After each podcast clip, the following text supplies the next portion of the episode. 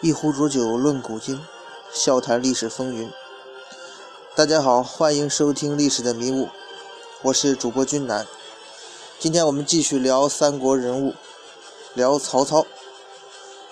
上一回我们说到这个五代十国时期啊，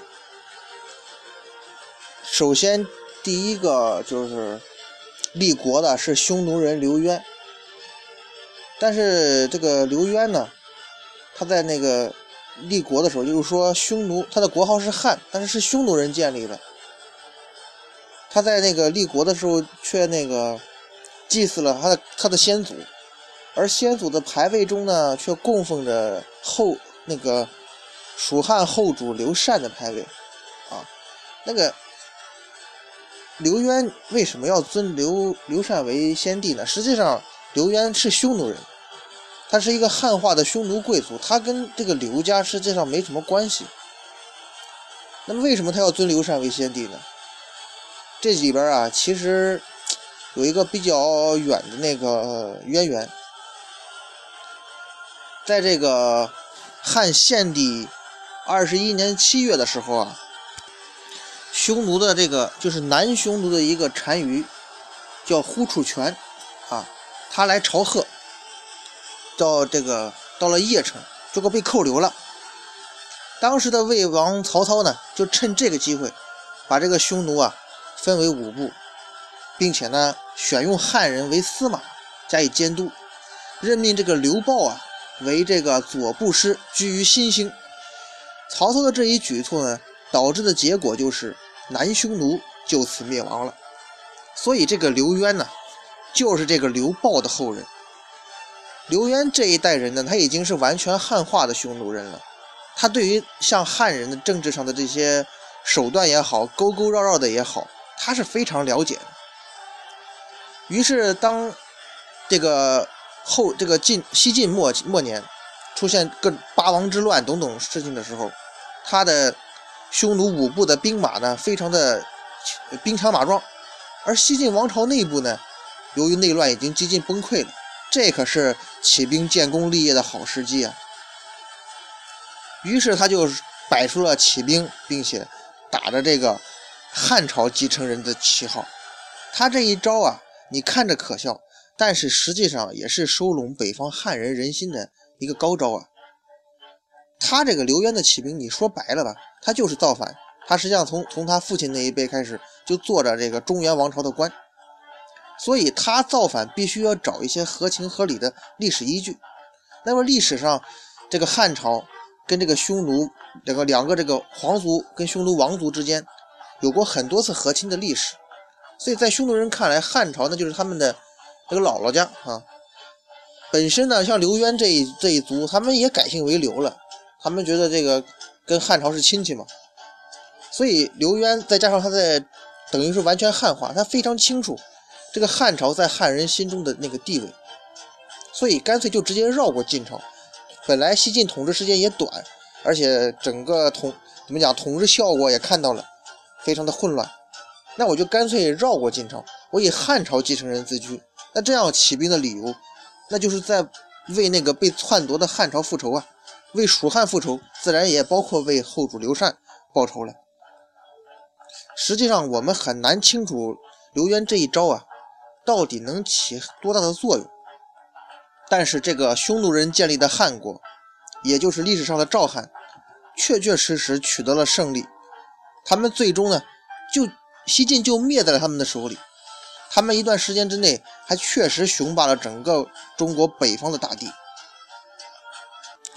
而在这个时候，西晋灭亡了，很多大量的北方的士族呢和皇族，所谓衣冠南渡，他们就渡过长江到了南方。最后呢，在王导的号召下，共同的支持镇守建康的宗室司马睿建立了东晋。而江南的株洲呢，也次第的归附了。那么现在问题来了，不是学王家进哪家强哈，而是这个北方的政权和南方的政权哪一个才是正统呢？这个问题看似很好回答，但是实际上是很难说清楚的。到底呢，这种传承是靠地域来，还是靠血统传承呢？呃。在这个金庸先生的名著《天龙八部》当中啊，那个来自西藏的高僧鸠摩智，他一直很觊觎少林寺的武功。最终呢，他在那个官方的帮助下呢，攻进了少林寺。而少林寺的弟子呢，有一部分投降了，成为了鸠摩智新的弟子；有一部分呢逃亡，在外地呢重建了新的少林寺。于是过了很多年之后，鸠摩智去世了。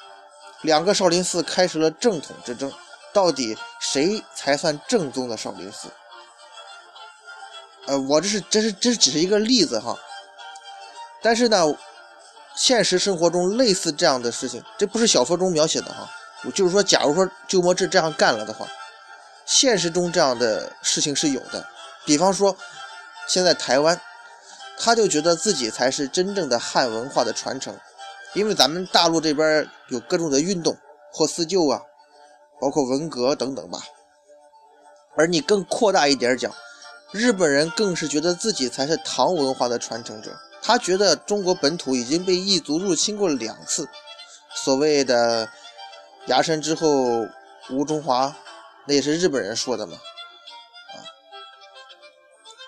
他们认为中国人真正遗留下的汉唐唐文化遗迹哈，已经没有多少了。其实一说到这里，我相信大部分的咱们大陆的人，他都不会服气。凭啥这么说呢？咱们这里既有血缘的传承，又有地域的传承。当然，我们这里是不是讨论这个问题的？但是，我们大家把思路往这边引一下，就可以想象一下当时的那种情况下，我们中国的华夏文明，它是发源于中国的北方黄河流域，从那个传说中的黄帝时代。一直到汉朝，整个黄河流域一直是咱们汉文化发展的核心区域，包括春秋时期的齐桓公九合诸侯挽救华夏文明。他说的对抗的蛮夷就包括南方的楚国，而楚国的版图呢，就是现在中国南方长江流域的大部分地区。虽然后来长江流域已经融入了华夏的文化，但是呢，实际上也是一直处于边缘地带。中原的诸侯并不太承认，甚至包括秦国、楚国这些边远地区。到了东汉末年呢，整个帝国分成了十三个州，其中有十个州分布在黄河流域，只有益州、荆州和扬州三个州属于长江流域。从地图上看啊，这三个州的版图可以说非常之大，基本上后来扬州和荆州就是孙权的地盘。这个益州就是刘备蜀国的地盘嘛，他们的面积还是挺大的，但是都是属于那种地广人稀的地方，经济也不发达，所以为什么后来就是说像蜀汉和东吴这样的割据政权，它从综合国力上来讲很难跟中央跟那个中原王朝，就是曹魏也好，后来的晋朝也好所抗衡，而到了五胡乱华时期呢，这个五胡啊。它交替占领的，实际上就是中国北方的黄河流域的大部分地区。而这个时候呢，统治阶层变为异族。除了这个之外，北方汉人的人口比例啊，他还是要占大多数的，因为这毕竟是汉人已经生活了好多年的地方。那么，你按照一般的说法呢，这个北方政权那才是上一代这个王朝正统的传承啊。所以东晋朝廷，你说白了，那只能算一个流亡政府，跟蜀汉的情况一个样。这个问题对于当时的人来说，那是非常致命的。所以他们必须要证明自己，证明什么呢？我们虽然偏安一隅，我们虽然实力弱小，但是依然是继承着最合理、最合法的法统。那么怎么证明呢？一个简单的方法呢，就是寻找历史的依据。那么，我们按照前面的常理来讲，曹魏、曹操既然统一了北方，那么基本上呢，你也就统治了原来汉朝的天下的十分之七。陈寿呢，于是尊曹魏为正统，自然是理所当然。但是历史它是怕类比的，你这样一来，如果东晋也按照这样的法统来说的话，那你就是成了诸侯小国，因为东晋的领土在一开始的时候。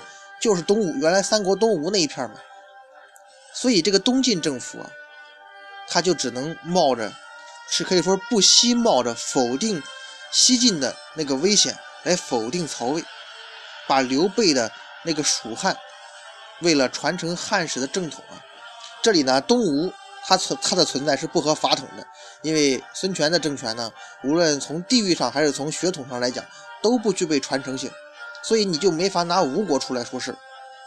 呃，简单来说嘛，东晋当时想表达的意思呢，就是说，像这个蜀汉，它虽然弱小，它虽然地域偏远，但是呢，它是正义的一方，它是真正的汉室传承。而曹操、曹魏虽然强大，但是他们是邪恶的一方，因为他们是通过篡位的不合法手段获得皇位的。啊，这里啊，我们举一个例子，就是这个东晋呢有一个名士。叫洗澡池，他在自己的著作《汉晋春秋》当中，在评述三国史的时候啊，他曾经以蜀汉刘备为正统，而曹魏呢是篡逆，并且呢认为这个晋呢，也就是说西晋，他虽然是受到了那个曹魏的禅让，但是呢，他继承的是那个汉朝的汉作，呃，否则呢，这个晋朝呢，西晋就国统不正了。而他这种观点也渐渐地成为东晋社会的主流观点。我们前面讲这个陈寿为什么要尊曹魏为正统，而到这里为什么蜀汉又被社会舆论逐渐抬到了正统的地位上，是由当时的历史和社会环境所决定的。于是这种观点呢，也就渐渐地被主流的社会观点成为主流了啊。那么我们再回头说说北方。那北方的局面呢，就比南方混乱多了。这个五胡十六国是你方称霸我登场呀，而他们上台呢，也讲究法统的传承。呃，有前后赵啊，他们这个前赵和后赵就在这个继承是汉呢还是晋呢，他之间很为难。刘渊呢，他无疑是要继承汉族的，这这也是他的口号。后来这个刘渊的继承人是刘聪，但是这个刘聪啊。他实际上是这个篡了他兄长的位置，也就是说，他并不是原来的法定继承人。于是呢，他就袭成了那个魏曹魏和晋，这个大家也很容易理解嘛。这从他的上位方式就可以看出来。再后来，那个奴隶出身的后赵的王那个石勒，他建立的政权也称为赵，他这种情况也肯定不能尊汉室法统了，他就。成金为水德，也就是成晋呐，晋朝。而最终呢，来自代地的那个拓跋氏，也就是鲜卑族的人，取得了胜利，重新统一了北方。咱们说这个，在这个西晋末年的时候啊，这个鲜卑的拓跋部啊，曾经跟晋朝保持了一段和好的关系，而他首领呢，曾经被晋朝封为代王。到了东晋的立国之初啊。也曾经联合这个拓跋部的抗衡匈奴人刘渊呀、羯人石勒为基本国策。后来拓跋政权从塞北扩张到了中原，他不再是那种统御幽都啊、控制辖国的胡邦小国。于是呢，对于江南与正统王朝相号召，中原士大夫以郑朔所在的东晋政权，你必须做出新的姿态。因而这个拓跋圭啊，就是拓跋部的首领拓跋圭。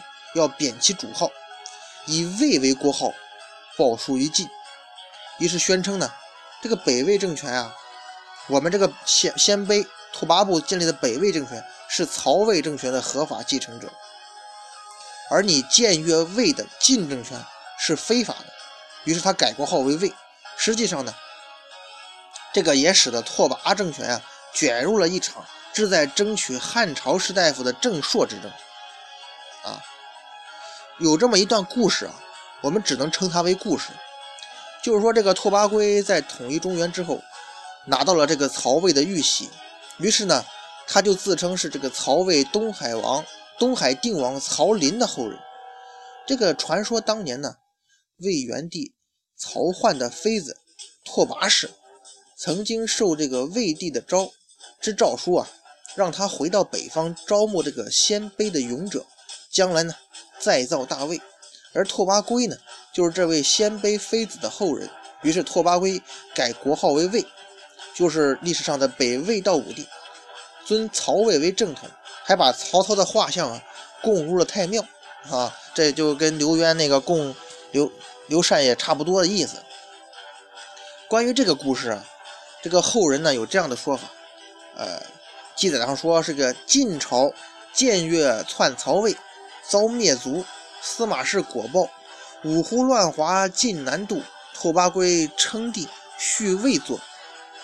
北魏呢，他就否定了晋朝的合法性，自认为是同样统一了北方的曹魏的继承者。